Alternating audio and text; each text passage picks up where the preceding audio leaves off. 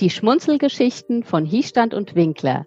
Humor mit Tiefgang. Mit unseren Geschichten möchten wir dir zeigen, dass mit einer humorvollen Sicht auf die Dinge vieles im Leben leichter geht. Wir heißen dich herzlich willkommen und freuen uns, dass du dabei bist. Am Mikrofon Ulrike Graumann.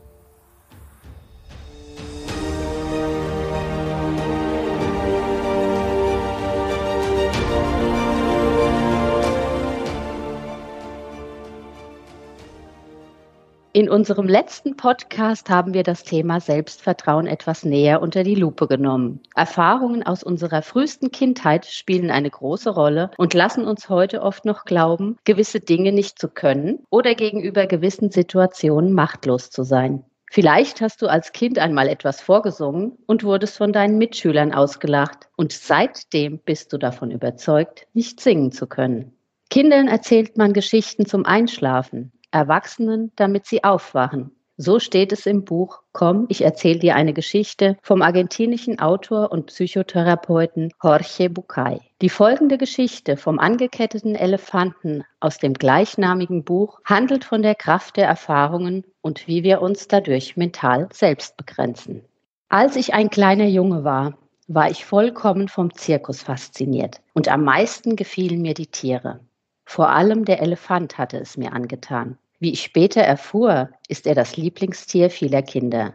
Während der Zirkusvorstellung stellte das riesige Tier sein ungeheures Gewicht, seine eindrucksvolle Größe und seine Kraft zur Schau. Nach der Vorstellung aber und auch in der Zeit bis kurz vor seinem Auftritt blieb der Elefant immer am Fuß an einem kleinen Pflock angekettet. Der Pflock war allerdings nichts weiter als ein winziges Stück Holz, das kaum ein paar Zentimeter tief in der Erde steckte.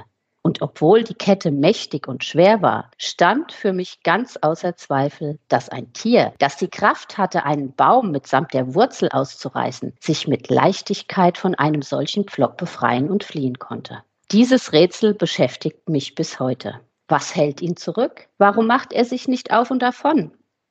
Als Sechs- und Siebenjähriger vertraute ich noch auf die Weisheit der Erwachsenen. Also fragte ich einen Lehrer, einen Vater oder Onkel nach dem Rätsel des Elefanten. Einer von ihnen erklärte mir, der Elefant mache sich nicht aus dem Staub, weil er dressiert sei. Meine nächste Frage lag auf der Hand. Und wenn er dressiert ist, warum muss er dann noch angekettet werden? Ich erinnere mich nicht, je eine schlüssige Antwort darauf bekommen zu haben. Mit der Zeit vergaß ich das Rätsel um den angeketteten Elefanten und erinnerte mich nur dann wieder daran, wenn ich auf andere Menschen traf, die sich dieselbe Frage irgendwann auch schon einmal gestellt hatten. Vor einigen Jahren fand ich heraus, dass zu meinem Glück doch schon jemand weise genug gewesen war, die Antwort auf die Frage zu finden. Der Zirkuselefant flieht nicht, weil er schon seit frühester Kindheit an einen solchen Pflock gekettet ist. Ich schloss die Augen und stellte mir den wehrlosen, neugeborenen Elefanten am Pflock vor. Ich war mir sicher, dass er in diesem Moment schubst, zieht und schwitzt und sich zu befreien versucht. Und trotz aller Anstrengung gelingt es ihm nicht, weil dieser Pflock zu fest in der Erde steckt. Ich stellte mir vor, dass er erschöpft einschläft und es am nächsten Tag gleich wieder probiert und am nächsten Tag wieder und am nächsten, bis eines Tages, eines für seine Zukunft verhängnisvollen Tages, das Tier seine Ohnmacht akzeptiert und sich in sein Schicksal fügt. Dieser riesige, mächtige Elefant, den wir aus dem Zirkus kennen, flieht nicht, weil der Ärmste glaubt, dass er es nicht kann. Allzu tief hat sich die Erinnerung daran, wie ohnmächtig er sich kurz nach seiner Geburt gefühlt hat, in sein Gedächtnis eingebrannt. Und das Schlimmste dabei ist, dass er diese Erinnerung nie wieder ernsthaft hinterfragt hat. Nie wieder hat er versucht, seine Kraft auf die Probe zu stellen. Geht es uns nicht allen ein bisschen so wie diesem Zirkuselefanten? Wir bewegen uns in der Welt, als wären wir an viele Pflöcke gekettet.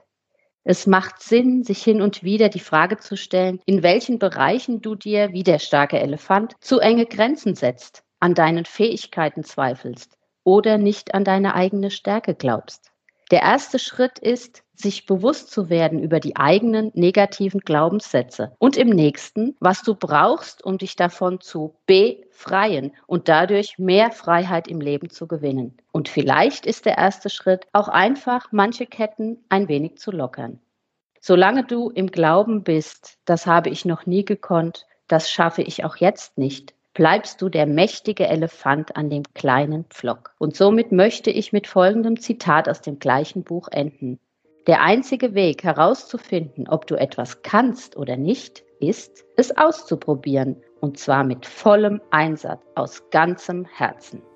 Ich wünsche dir viel Spaß dabei und bin sicher, dass du überrascht sein wirst, wie viele Ketten du sprengen oder wenigstens lockern kannst.